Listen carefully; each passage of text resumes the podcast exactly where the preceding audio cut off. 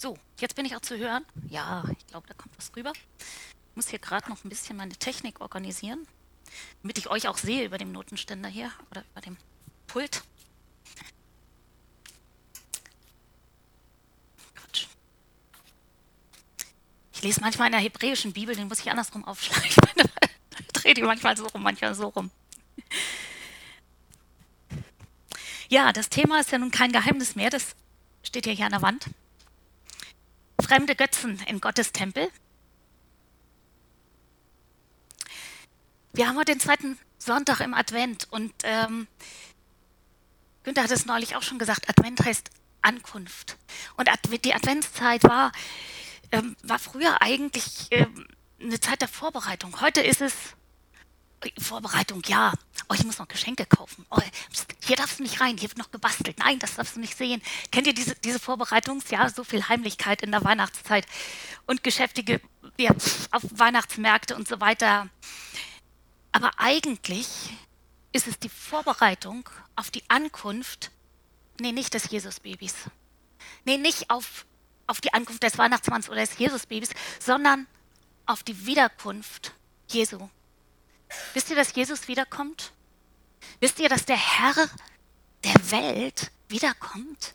Nicht so, ein Baby, auch nicht ein, Weihnachtsmann, der jetzt anders aussieht, der einfach, oh, ich habe, ja, ich, ich nehme euch alle mit oder so ähnlich, sondern der Herr dieser Welt wird wiederkommen. Und wir wissen nicht wann. Ich weiß nur, dass diese Zeit näher ist als noch vor tausend Jahren nämlich tausend Jahre näher.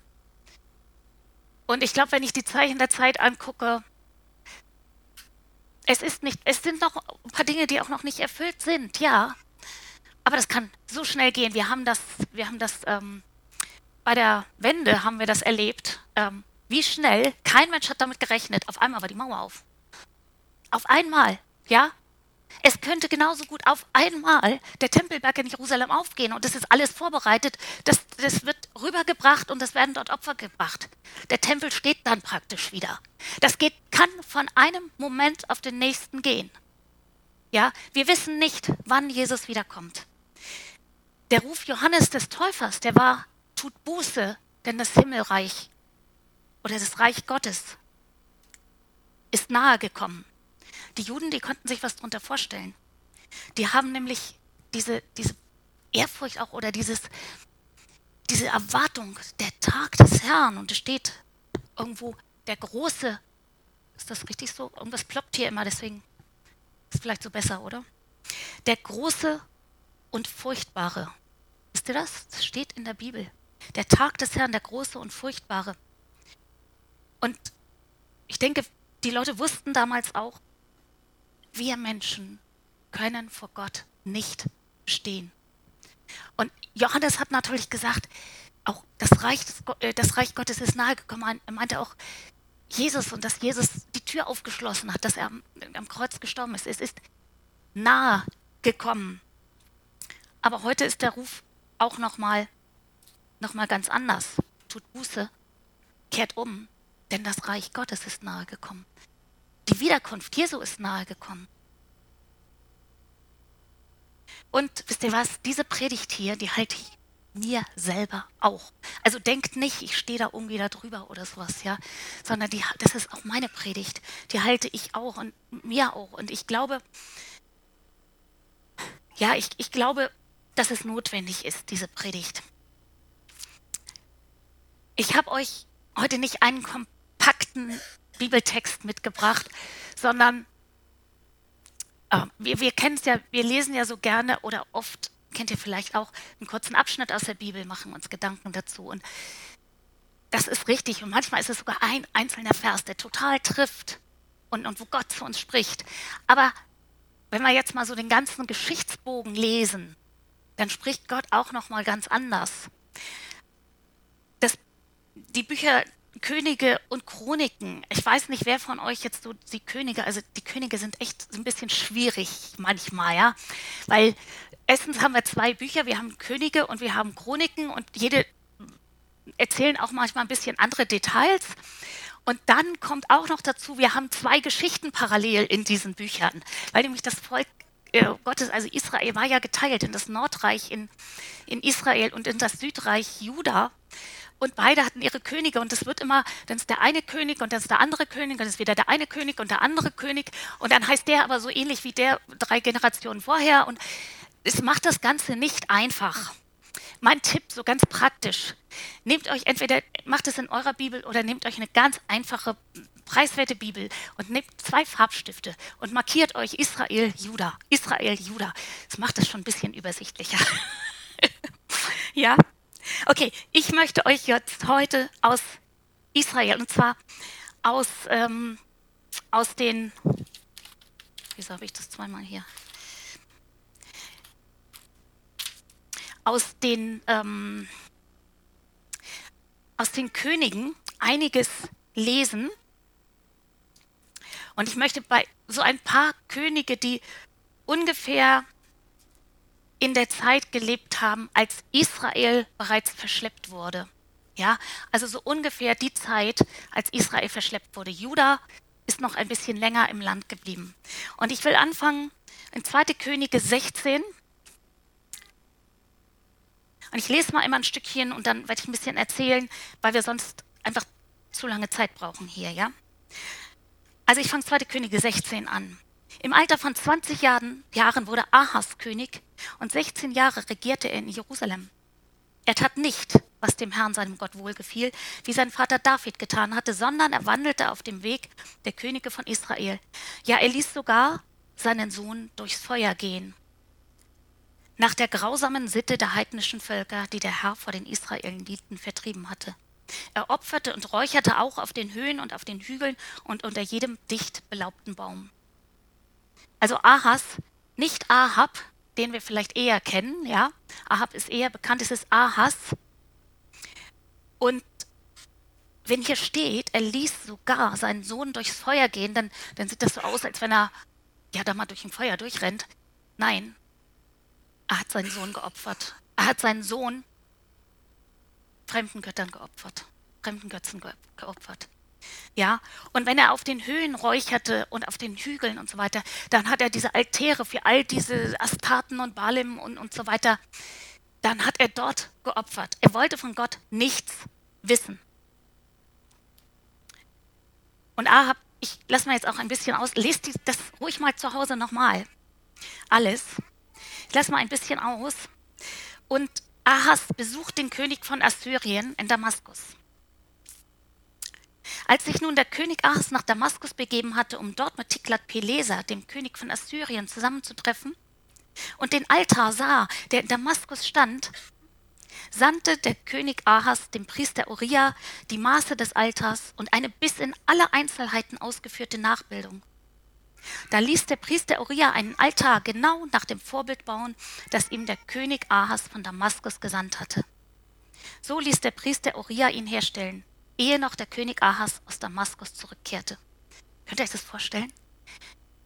Ahas, der den Tempel Gottes des Höchsten eigentlich in Jerusalem in seiner Heimatstadt hatte, der kommt nach Damaskus und sagt, boah, das ist also der neueste Schrei. Hey, das sieht cool aus. So einen brauchen wir auch in Jerusalem. Und die bauen den. Ist es nicht egal, wie der Tempel aussieht? Ich meine, der war 250 Jahre alt jetzt, ja. Da kann man doch mal ein bisschen renovieren und ein bisschen der Zeit anpassen, oder? Aber Gott hatte ganz genaue Anweisungen gegeben, wie der Tempel auszusehen hat. Und mehr noch, im Hebräerbrief lesen wir, dass Mose ein, das Vorbild den himmlischen Tempel praktisch sah und danach auch das Zelt schon hat bauen lassen. Der Tempel Gottes war ja ein, ein Bild von dem himmlischen Tempel.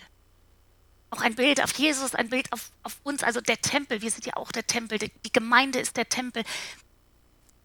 Der Tempel Gottes, wie er da stand, der war ein Bild auf so vieles Himmlische einfach ein Bild auf das Himmlische. Als dann der König nach seiner Rückkehr aus Damaskus den Altar sah, trat der König an den Altar heran und stieg zu ihm hinauf. Dann ließ er selber sein Brand- und Speisopfer in Rauch aufgehen, goss sein Trankopfer auf und sprengte das Blut seines Heilsopfers an den Altar.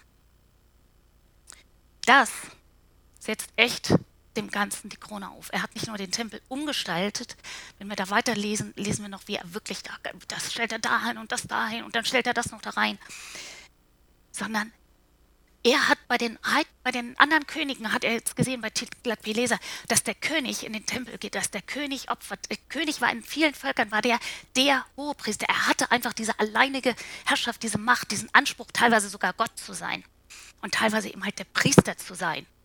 Und er hat gesagt, ey, das ist cool. Die anderen Könige, die opfern selber. Die brauchen nicht die Priester da. Und er hat gesagt, ich mache das auch. Ich gehe da hin und ich opfer. Aber Gott hatte das ganz bewusst so eingerichtet. Es war quasi eine Gewaltenteilung. Wir haben das heute auch, diese Gewaltenteilung in, in, Deutschland und in demokratischen Ländern. Ja? Und es hat einfach den Grund, dass nicht der eine Herr der Herr ist, der die, die Oberhoheit hat im geistlichen und im, und im politischen Sinne, der nicht das, das Heer regiert und, äh, und alles gleichzeitig und der auch noch die Deutungshoheit über die Texte hat oder über das, was Gott betrifft. Das sollte gar nicht so sein. Das war nicht sein Job, sondern dafür waren die Priester da. Aber wir lesen jetzt einfach mal, mal weiter. Wir wollten ja ein paar Könige so kurz angucken. Hiskia, der Sohn des Ahas. Es geht in 2. Könige 18 weiter. Habe ich denn das? Das habe ich hier nicht markiert. 18, Vers 2. Das ist doch, genau. Im Alter von 25 Jahren wurde Hiskia König und er regierte 29 Jahre. Er tat, was dem Herrn wohlgefiel, ganz so, wie sein Vater David getan hatte. Er war es, der den Höhendienst abschaffte, die Mahlsteine zertrümmerte, die Aschera-Standbilder umhieb und die eherne Schlange zerschlug, die Mose angefertigt hatte. Denn bis zu dieser Zeit hatten die Israeliten ihr geräuchert und man nannte sie Nehastan. Er setzte sein Vertrauen auf den Herrn, den Gott Israels. Hiskia hat aufgeräumt und hat richtig aufgeräumt. Er hat sogar die Schlange, die Schlange, die Mose den Israeliten gegeben hatte, oder Gott durch Mose den Israeliten ge gegeben hatte und gesagt, seht da drauf, dann werdet ihr von diesen Schlangen wissen, ihr kennt die Geschichte vielleicht, werdet ihr geheilt werden.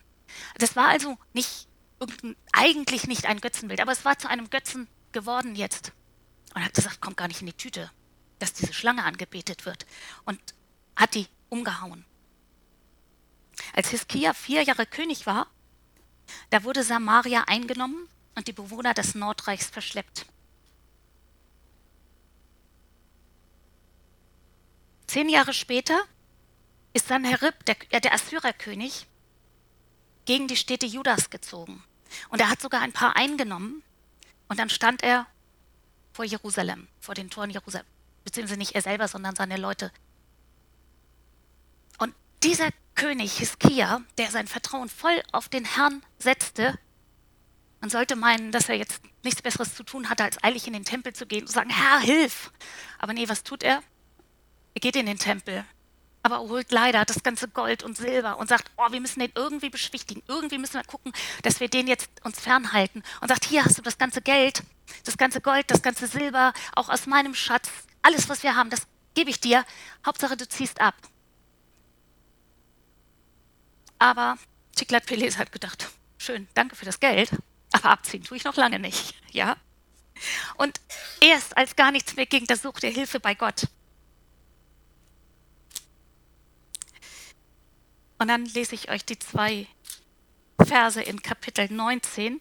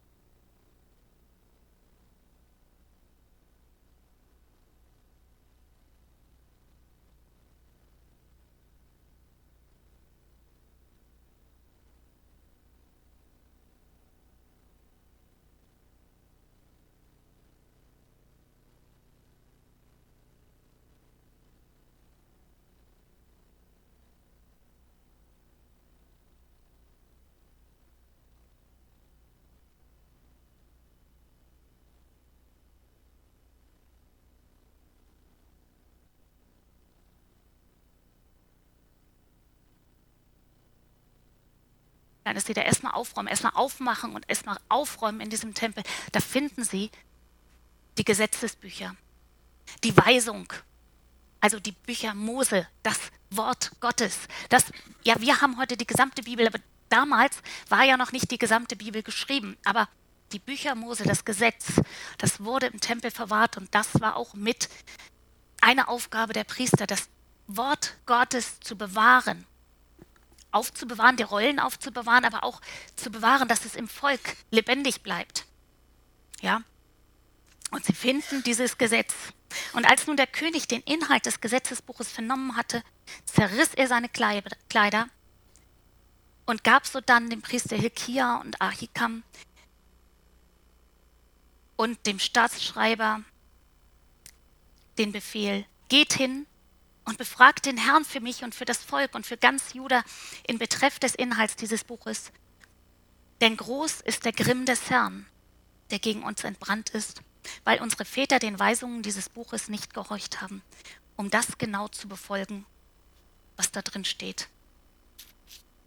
Da war so ein heiliges Erschrecken. Der hat gesagt, oh, das hätten wir tun sollen. Diesen Gott hätten wir so verehren sollen. Das haben wir überhaupt gar nicht getan. Wie groß muss der Zorn Gottes sein? Und er hat gesagt, geht hin und fragt, gibt es noch irgendeine Chance, was sollen wir tun, wie sollen wir hier rauskommen? Und er, und er reinigt den Tempel. Er, und er macht wirklich ganze Sache. Hierauf ging der König zum Tempel des Herrn hinauf, also ich habe ein Stück ausgelassen, und mit ihm alle Männer von Juda und alle Bewohner Jerusalems. Also er hat alle zusammengerufen. Auch die Priester und die Propheten, überhaupt das ganze Volk, klein und groß. Und er las ihnen den ganzen Inhalt des Buches des Bundes vor, das man im Tempel des Herrn gefunden hatte. Hierauf trat der König an die Säule und schloss den Bund vor dem Herrn, dass sie den Herrn nachwandeln und seine Gebote, seine Verordnungen und seine Satzungen mit ganzem Herzen, mit ganzer Seele beobachten sollten, um so den Bestimmungen dieses Bundes, die in diesem Buch geschrieben standen, Geltung zu verschaffen. Und das gesamte Volk trat dem Bund bei. Josia erneuert also den Bund mit dem Herrn. Das heißt, er wusste auch an der Stelle, Gott hat da noch eine Tür. Wenn wir zu Gott umkehren, da ist eine Tür. Wir dürfen kommen, wir dürfen umkehren. Und es geht auch noch weiter. Hierauf befahl der König den hohen Priestern und Hilkia und den Priestern, den anderen Priestern, alle Geräte, die für Baal und Aschera und für das ganze Sternenheer des Himmels angefertigt worden waren, aus dem Tempel des Herrn hinauszuschaffen. Und er ließ sie außerhalb Jerusalems verbrennen. So dann setzte er die Götzen ab, Götzenpriester ab, die die Könige von Juda eingesetzt hatten, die auf den Höhen opferten. Also da waren Priester eingesetzt, Götzenpriester, überall auf den Höhen waren Priester eingesetzt. Und er setzte sie ab. Alle, die dem, den, dem Baal der Sonne, dem Mond, den Bildern des Tierkreises und so weiter geräuchert hatten. Und er ließ das Standbild der Aschera aus dem Tempel des Herrn hinaus vor die Tore Jerusalems schleppen und es dort verbrennen. So dann ließ er die Häuser der Tempelhurer niederreißen. Also ich, das sind immer nur so kleine Spots hier. Das geht so weiter. Das schmeißt er raus, das schmeißt er raus. Und wenn man jetzt hier liest, was da alles drin war für Mist im Tempel. Ich will euch nur Mut machen, auch an der Stelle lest mal die ganze Geschichte, ja? Lest das mal von, einfach so, nehmt euch vielleicht eine moderne Übersetzung, dass ihr mal einfach so lesen könnt, wie so ein Roman. Das ist schon sehr, sehr spannend auch.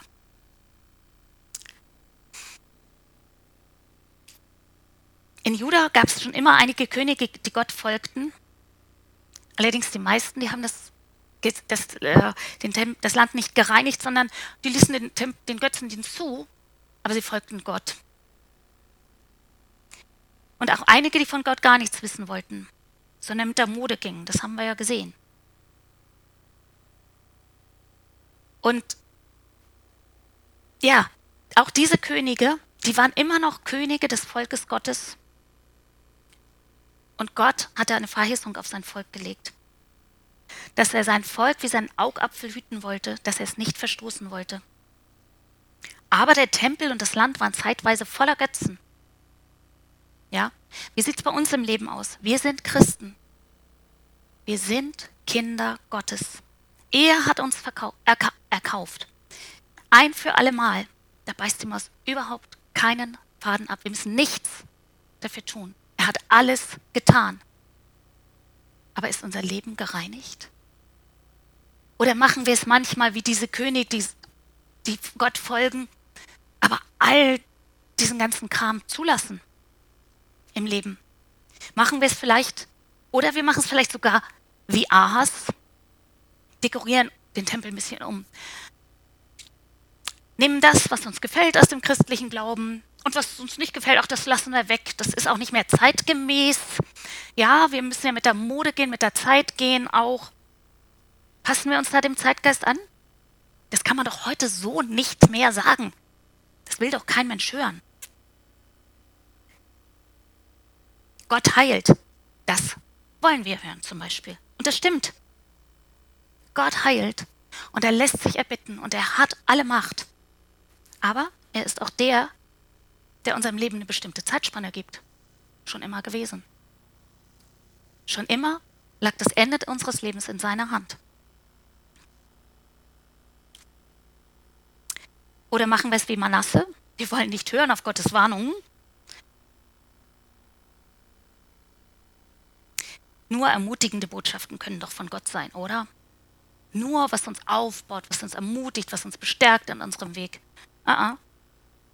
Ob uns eine Botschaft gefällt oder nicht, das ist nicht das Kriterium, ob sie von Gott ist.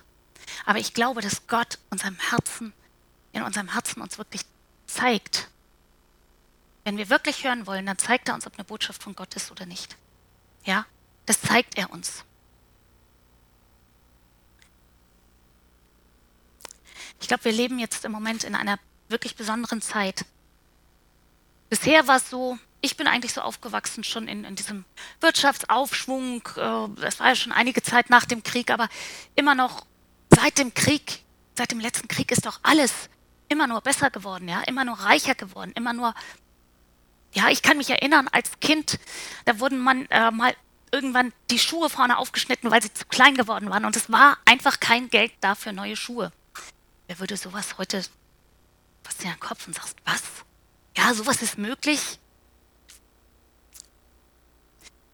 Alles Technische wird immer billiger, immer besser.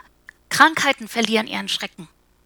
Gegen fast alles gibt es doch schon ein Medikament oder eine Therapie. Wie sah das noch vor? Ja, selbst in Kriegs, äh, ja, im vorm Krieg und die Zeit, da, war, da gab es einfach viele, viele Krankheiten, die mega ansteckend waren. Ich weiß, meine Oma hat auch erzählt, da ging Typhus durchs Dorf, ja, oder solche Dinge. Das, das waren richtig, das waren doch, doch Dinge, da reden wir doch heute gar nicht mehr von. Das ist doch alles beherrschbar geworden. Die Welt ist sicherer, ist immer sicherer und komfortabler geworden. Im Winter ist kalt, ist doch gar kein Problem, wir drehen die Heizung an, ja. Hunger, Krankheit, Not.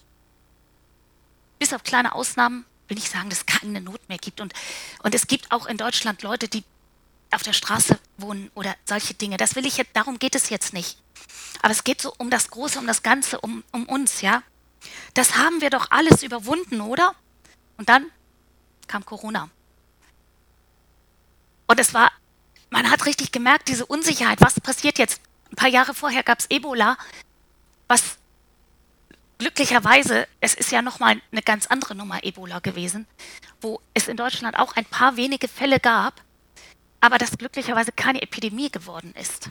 Ja? Aber dann kam Corona und hat sich rasant verbreitet und keiner wusste auch so richtig damit umzugehen. Wir hatten noch keine Therapien dafür, wir wussten noch nichts dem entgegenzusetzen.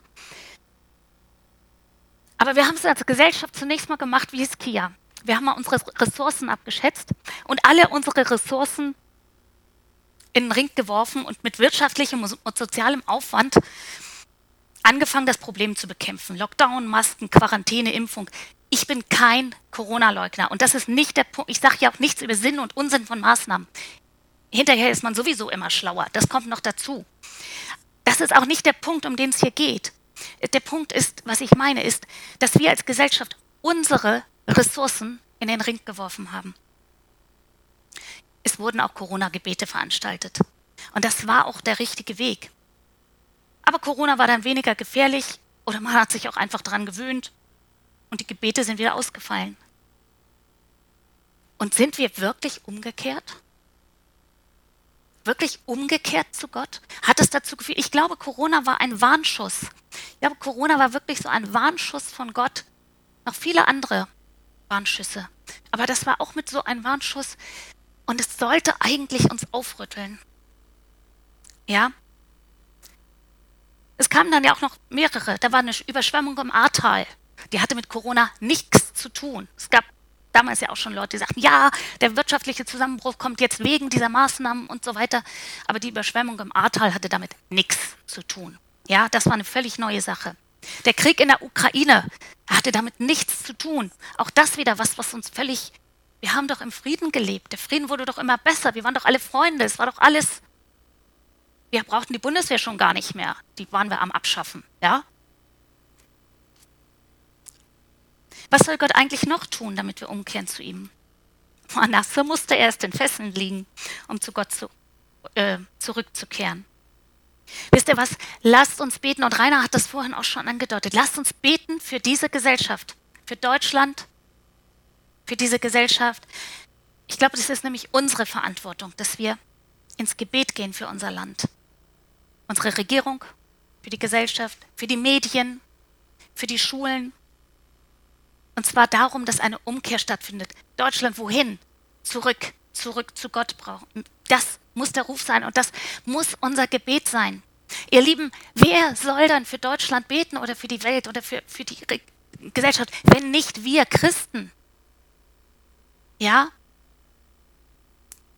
Jemand hat mal in einer Predigt gesagt, ich fand das einen echt starken Gedanken auch. Wenn nach der Entrückung, wenn die Christen alle weg sind, dann wird es hier ziemlich rasant bergab gehen. Warum? Weil keiner mehr da ist, der beten kann. Weil keiner mehr zu, zu Gott schreit.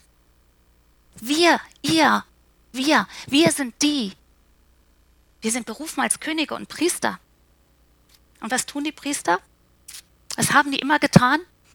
Das waren die, die in den Tempel gegangen. Das waren die, die für das Volk geopfert haben. Das waren die.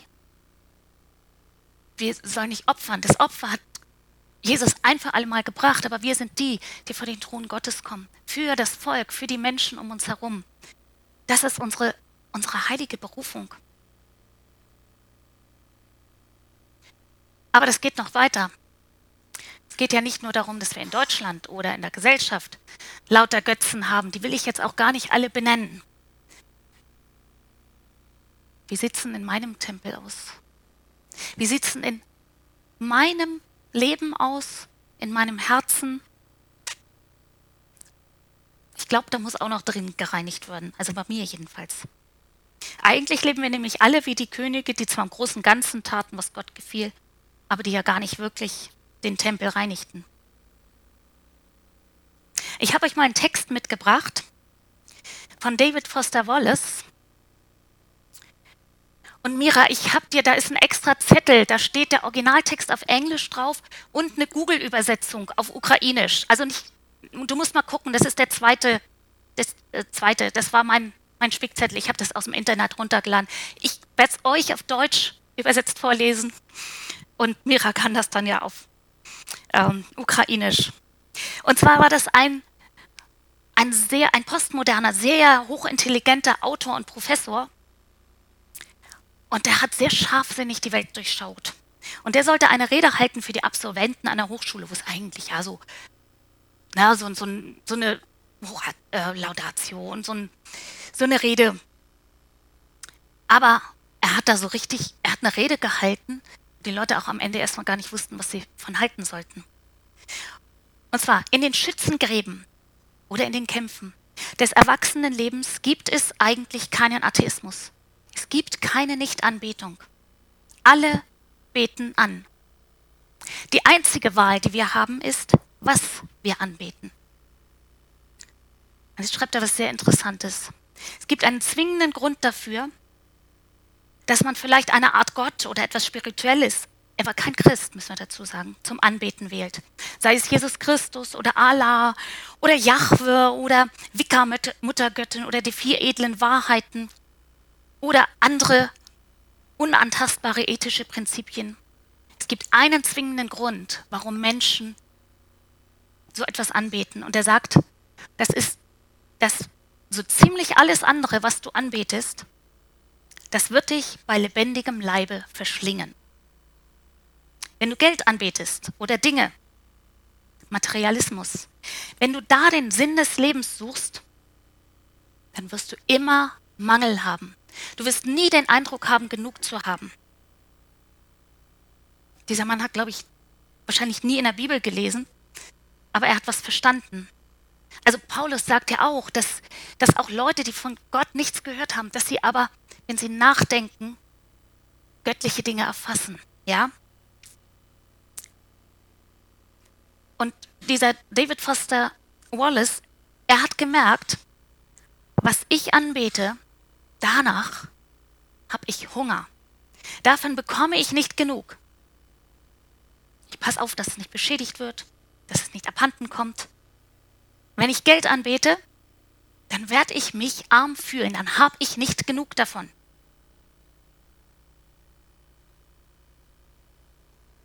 Ich werde geizig, habe Angst, dass irgendwas verloren gehen konnte.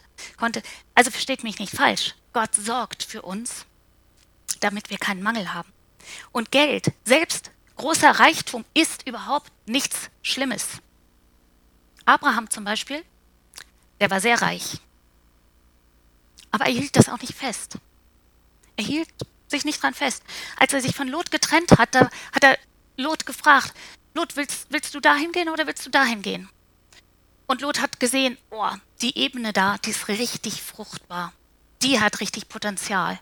Und Lot hat gesagt, ich nehme die Ebene. Und Abraham hat gesagt, okay, dann nehme ich das karge Westland. Alles gut. Das, er hat dann nicht gesagt, oh nee, also eigentlich, denn er war der Ältere. Er hätte eigentlich sagen können, ist in Ordnung, Lot. Ich gehe dahin, du gehst dahin. Das hätte er tun können, aber hat er nicht. Er hat gesagt, ist doch in Ordnung. Ja? Die Frage ist also nicht, ob ich Geld habe, sondern die Frage ist, ob ich dran hänge. Im Willen Gottes zu leben sollte uns immer wichtiger sein als das Geld, als alles Materielle. Es gibt in der Bibel nicht nur reiche Leute, einige Propheten, die wirklich Gott gesucht haben, die gegen große Widerstände Gottes Weg gegangen sind, haben in, großem, in großer Armut gelebt. Ja, auch Johannes der Täufer hat draußen in der Wüste, hat den Kamelhaarmantel, also was ganz billiges, kratziges hat er an und hat von dem gelebt, was er da so draußen gefunden hat. Lesen wir mal weiter bei David Foster Wallace. Bete deinen Körper und deine Schönheit und deine sexuelle Anziehungskraft an und du wirst dich immer hässlich fühlen. Und wenn du mit der Zeit älter wirst, dann wirst du eine Million Tode sterben, bevor sie dich endlich betrauern. Wir sehen das auch hier wieder. Schönheit ist nichts Schlechtes. Gott gibt uns Schönheit und wir sind zum Bilde Gottes geschaffen. Und wenn das nicht schön ist, dann weiß ich auch nicht mehr, ja? Wir lesen auch zum Beispiel von Esther, die schön war, die sogar so schön war, dass sie alle Konkurrenz ausgestochen hat im großen Königinnen-Casting. Aber sie geierte nicht hinter der Schönheit hinterher. Wir lesen, wir lesen, sie nahm nur das, was Haggai ihr gab. Ich stelle mir da richtig so ein, da, die ganzen Mädchen und ah, eine macht sich schöner fertig als die andere und oh, das Kleid, nein, das will ich haben und das, das steht viel besser und diesen Schmuck und, und hier noch eine Haarspänkchen und was weiß ich. Und Esther hat gesagt, hat einfach nur, wenn, wenn Haggai ihr was gegeben hat, dann hat sie das genommen einfach. Und ja, und sie war die Schönste. Wisst ihr, ich glaube, es ist auch gut, dass wir uns pflegen. Es ist gut, wenn wir uns auch ein bisschen zurecht machen für den Gottesdienst, für, auch für un, unsere Ehepartner, für, ja, einfach, wenn wir auf die Straße, äh, oder einfach für uns. Es ist gut, wenn wir uns auch ein bisschen zurecht machen, wenn wir uns nicht gehen lassen, wenn wir uns pflegen. Aber die Frage ist, wenn ich nur darauf aus bin, wie sehe ich aus? Oh, ich bin überhaupt nicht schlank genug mehr. Meine Haare, gar nicht, meine Nase ist zu groß, ist zu klein. Das kann einen richtig auffressen. Das kann einen echt auffressen. Also, weiß nicht, ob ihr solche Leute kennt, aber ist, ich weiß auch nicht, wie es, hätte man fragen können, wie es in der Schule aussieht, wie da manche Mädchen vielleicht. Also bei uns damals in der Schule war das teilweise wirklich so ein Thema, so ein, oh, hier und da und ähm, ja. Und dann kommen die ersten Falten, dann kommen die ersten grauen Haare. Ja. Nein. So wie Gott uns gemacht hat. Ich glaube, dass wir schön sind, so wie Gott uns gemacht hat, aber wir müssen nicht hinter Schönheit hinterhergeiern. Sie sollte kein Gott, kein Götze sein. Es geht weiter, beten Sie Macht an und Sie werden sich am Ende schwach und ängstlich fühlen. Und Sie werden immer mehr Macht über andere brauchen, um Ihre eigene Angst zu betäuben. Wir sehen das in der Geschichte. Da war Nebukadnezar. Ja, der war schon mächtig. Aber er wollte nochmal eine Bestätigung, dass er der Mächtigste ist. Und, und alle mussten sich vor ihm niederbeugen und solche Sachen. Herodes. Nero. Oder in der jüngeren Geschichte Hitler. Die Kims in Nordkorea. Ich glaube, ich brauche jetzt auch nicht weiterzureden. Und wir müssen auch nicht tausend Jahre zurückgucken. Und wir müssen auch nicht tausend Kilometer weiter gucken in irgendeine Richtung oder tausende. Wir brauchen nur bei uns zu gucken. Wir finden das gleiche Prinzip nämlich in Familien, in Vereinen und sogar in Gemeinden. Sogar in christlichen Gemeinden. Denn man, wir haben es erlebt zum Beispiel auch in einer Gemeinde, dass ein Pastor meinte, aus der Bibel ableiten zu können, dass er der Alleinherrscher in der Gemeinde ist, dass er genau weiß, was, was wir müssen, was wir, was für uns gut ist, dass er von Gott den Auftrag gekriegt hat und wir müssen alle gehorchen. Und wer, wer widerspricht, der ist ein Ketzer. Wir haben das mal erlebt, das war lange bevor wir herkamen. Das ist natürlich Missbrauch.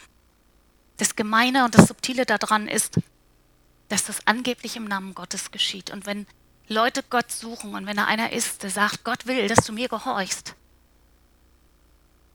dann ist das echt schwierig. Das ist auch echt schwierig, daraus zu kommen. Das ist eine ziemlich gefährliche Konstellation. Aber der Grund, warum Pastoren so ticken, ist, denke ich tatsächlich, dass sie von dieser Macht, die sie über andere haben, im Grunde genommen abhängig sind.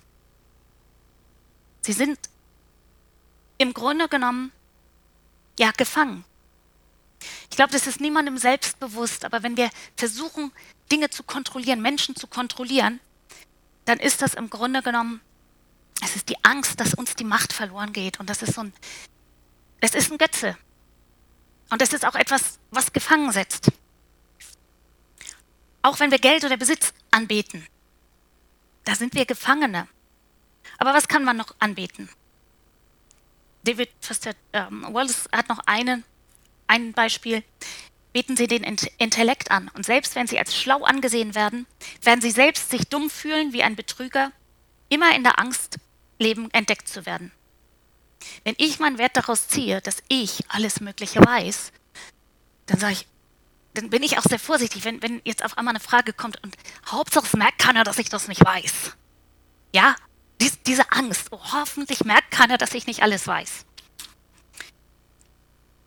Auch hier wieder, Klugheit ist nichts Schlimmes. Überhaupt nichts, sondern ganz im Gegenteil, die Juden sind ein sehr gebildetes Volk, gerade weil das Lesen in der Bibel so einen hohen Stellenwert hat. Die Kinder lesen, lernen sehr früh lesen und Lesen und Bildung hat auch bei Gott einfach einen, einen hohen Stellenwert. Aber die Frage ist, ob ich mein Wissen anbete oder ob es ein Götze geworden ist. Ja?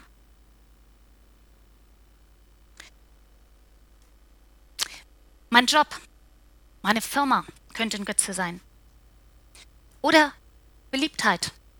Wie viele Follower habe ich? Freunde. Ich sage jetzt mal was. Wie viele Gottesdienstbesucher haben wir? Ja? Also. Das tat sich manchmal auch gut. So wie, so wie die Götzen, die, die im Tempel gestanden haben. Ja? Es tat sich manchmal richtig gut.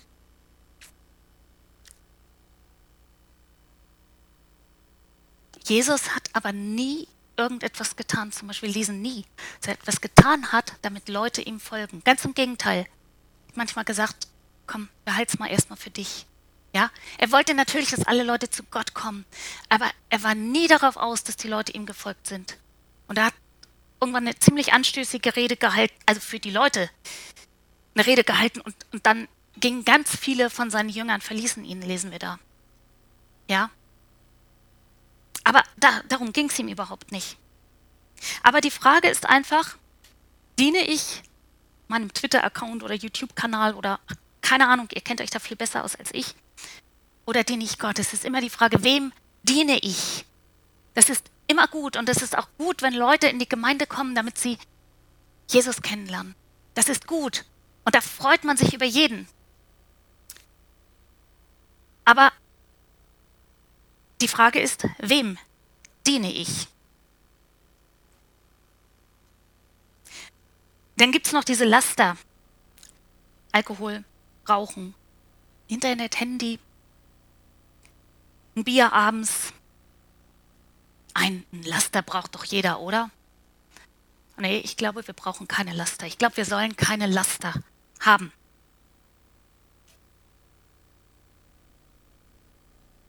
Glaube, ich muss hier auch gar nicht weiterlesen, reden. Das, das Auto, das, es gibt so viele Götzen. Ich glaube, Gott ist in der Lage, euch eure persönlichen Götzen zu zeigen. Mir meine und euch eure. Aber was ist jetzt die Lösung? David Foster Wallace hat das eigentlich ziemlich scharfsinnig durchschaut, woran die Menschheit krankt. Und er hat sogar einen Lösungsansatz gesehen. Aber er konnte ihn selbst nicht umsetzen. Leider. Er hat sich nicht lange nach dieser Rede umgebracht. Dabei wäre die Lösung so einfach gewesen. Götzen raus aus dem Tempel und den lebendigen Gott rein. Also David Foster Wallace, der hat, hat gesagt, Jesus Christus oder Allah oder für ihn war das alles ja eins. Er hat nur gesehen, etwas Höheres, etwas mehr. Und vielleicht konnte er das nicht umsetzen, weil er, weil wir, wir müssen davon überzeugt sein, wir müssen erfahren, wir müssen eigentlich eine Offenbarung von Gott haben, dass er real ist.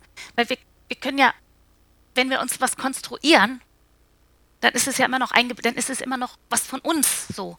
Aber wir müssen, wir brauchen dieses Höhere, dieses, was von außen kommt, diesen einen wahren, lebendigen Gott, der in unser Leben reinspricht. Und wir müssen eben halt, wie gesagt, Götzen raus, lebendigen Gott rein in unseren Tempel. Josia hat das vorgemacht. Hat alles Götzenaltäre, Götzenfiguren, alles rausgeschafft und den echten Gottesdienst wieder eingeführt. Den Bund mit Gott erneuert. Und alles, was er gefunden hat, ich glaube, er ist dann wirklich durch die Gegend gegangen. Oh, da ist noch was, raus damit. Da ist noch was, raus damit. Weg damit.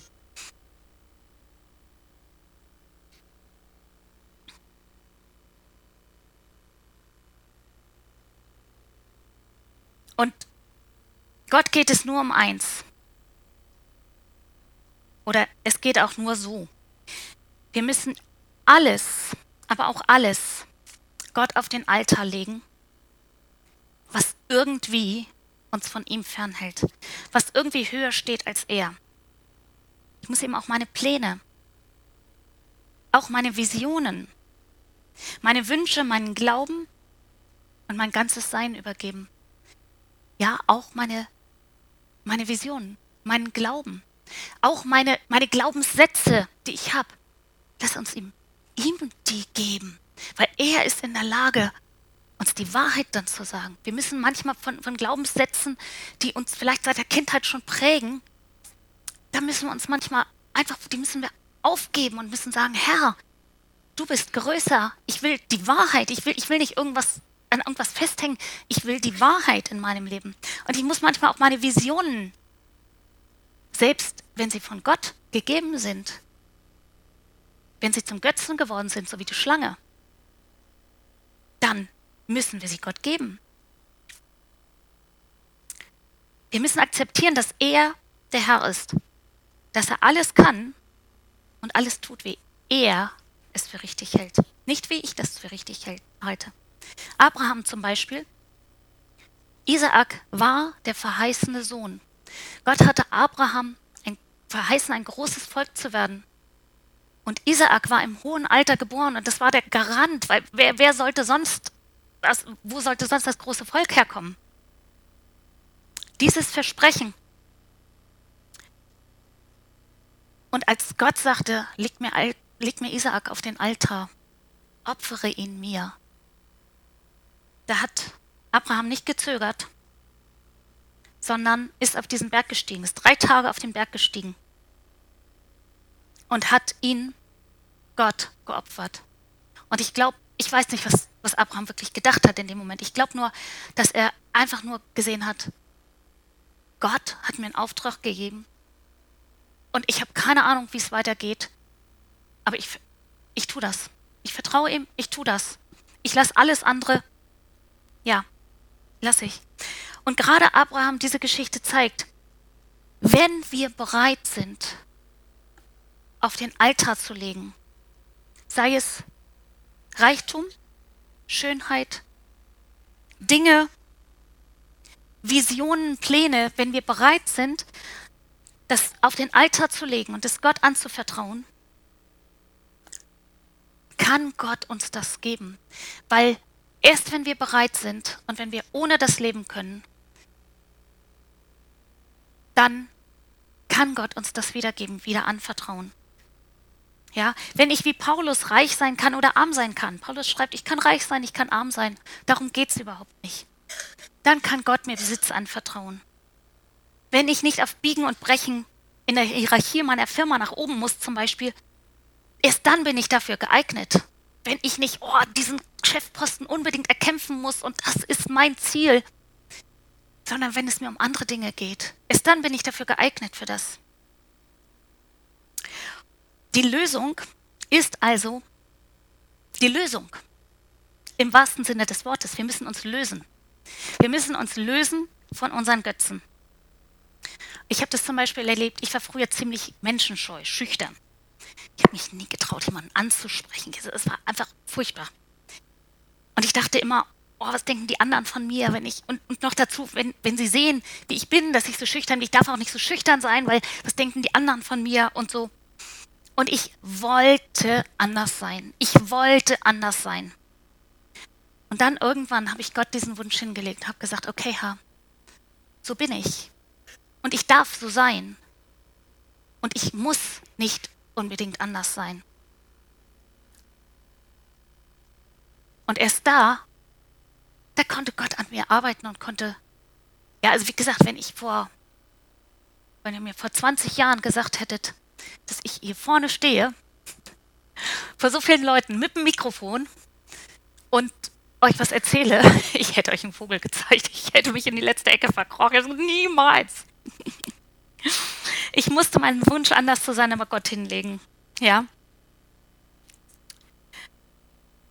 Oder noch etwas anderes, wo ich mich wirklich auch lösen musste. Wir waren mal halt in einer Gemeinde und da war wie soll ich das sagen? Also, wie gesagt, wir haben einen Gott, der unser Arzt ist. Wir haben einen Gott, der heilt. Wir haben einen Gott, zu dem wir mit jeder Not kommen können, ja. Aber dort waren solche sehr massiv Predigten von Gott heilt, Gott heilt, Gott heilt, Gott heilt. Es ging fast nur noch darum. Und wir hatten, da war ein Heilungsprediger, von dem ich dann im Nachhinein nachher nicht so überzeugt war, ey, ist das wirklich von Gott, was, was der da macht, ja? Und ich habe an der Stelle, ich bin dann auf die Knie gegangen und habe gesagt, Herr, alles, was durch diesen Mann an Heilung auch gekommen ist, wenn das nicht von dir war, ich will das nicht. Ich gebe das zurück. Ich will lieber die Krankheit, als dass ich von irgendeiner anderen Schiene als von dir Heilung empfangen habe. Das will ich nicht. Ja, ich will das wirklich nicht. Gott hat mich natürlich nicht wieder krank gemacht oder so. Aber ist es wichtig, dieses loszuwerden und dies zu sagen. Auch Gesundheit ist nicht. Gesundheit ist manchmal ja auch so ein Götze in unserer Welt, ja. Gesundheit, alles nur für Gesundheit. Gesundheit, wir müssen gesund sein. Die Frage ist, ob es jemanden gibt, der hundertprozentig gesund ist. Aber das ist eine andere Frage. Ich glaube, dass es einfach wichtig war, dass ich das, dass ich gesagt habe, okay, Herr, ich will wenn es Götze ist, will ich es nicht. Oder ich denke an eine alte Katechetin, sie wohnte in Hintersee. Hintersee, ich weiß nicht, wer es weiß, wo es liegt, aber es liegt da, wie der Ort heißt, nämlich hinterm See, direkt an der polnischen Grenze, weit ab, in der Pampa. Ähm, damals gab es keine Autos, kein Telefon und ihr kleiner Sohn hatte einen, einen Leistenbruch. Und also er war noch ganz klein, so ungefähr ein Jahr. Und er hatte so ein, so ein Bruchband und äh, es wurde immer wieder massiert auch. Also sie wusste auch, wie sie damit umzugehen hat, wie sie das wieder zurückmassieren konnte. Und nun war die Situation, das ging nicht zurück. Es ging nicht zurück, es ging nicht zurück, es ging nicht zurück. Und das Kind war am Schreien und es war am Ende nur noch am Wimmern und sie sagte, sie konnte nicht das Vaterunser beten. Dein Wille geschehe. Das hat sie nicht über die Lippen gebracht, weil sie wollte dieses Kind natürlich nicht verlieren. Also welche Mutter würde, ja, würde das nicht verstehen? Und, und das Kind war nur noch am Wimmern und sie ist dann nochmal in die Küche, hat Schmalz warm gemacht, um, um nochmal zu massieren. Und, und da ist sie dann auf die Knie gegangen und hat gesagt, dein Wille geschehe. Sie hat ihren Sohn auf den Altar gelegt. Ja, hat wirklich ihren Sohn auf den Altar gesagt, dein Wille geschehe. Und sie ist wieder ins Wohnzimmer gegangen und dachte, sie muss einmal noch, sie versucht es noch einmal und, und wahrscheinlich wird, das, wird das Kind unter ihren Fingern sterben. Und da sieht sie, wie vor ihren Augen dieser Bruch sich zurückzieht. Sie hat noch nicht angefasst zu massieren. Wie dieser Bruch sich zurückzieht und er ist nie wieder aufgetreten. Aber es, es brauchte dieses, sie musste es auf den Altar legen. Und solche Geschichten, solche Geschichten sind immer sehr ermutigend, oder? Und manchmal denken wir auch, ja, jetzt weiß ich, wie es geht. Jetzt weiß ich, wie ich, ja, ich muss nur loslassen, dann kriege ich. Aber nee, das ist ein bisschen, das ist ja kein Loslassen, ihr Lieben. Ja, wir müssen es wirklich ihm überlassen, ob er, es hätte ja auch anders ausgehen können. Und ähm, ja, Daniels Freunde beispielsweise, ihr kennt auch die Geschichte, als, als die in den Feuerofen geworfen werden sollen. Und ähm, der König sagt, ich glaube, es war Nebuchadnezzar, sagt, äh, wer ist der Gott, der euch erretten kann aus meiner Hand? Und die Freunde sagen, wir wissen, Gott kann uns erretten aus der Hand. Aber du sollst eins wissen, egal ob er es tut oder nicht, auch wenn er es nicht tut, wir dienen dem Herrn und wir werden uns vor keinem anderen Gott niederwerfen. Sie wussten nicht, dass Gott sie retten würde. Ja?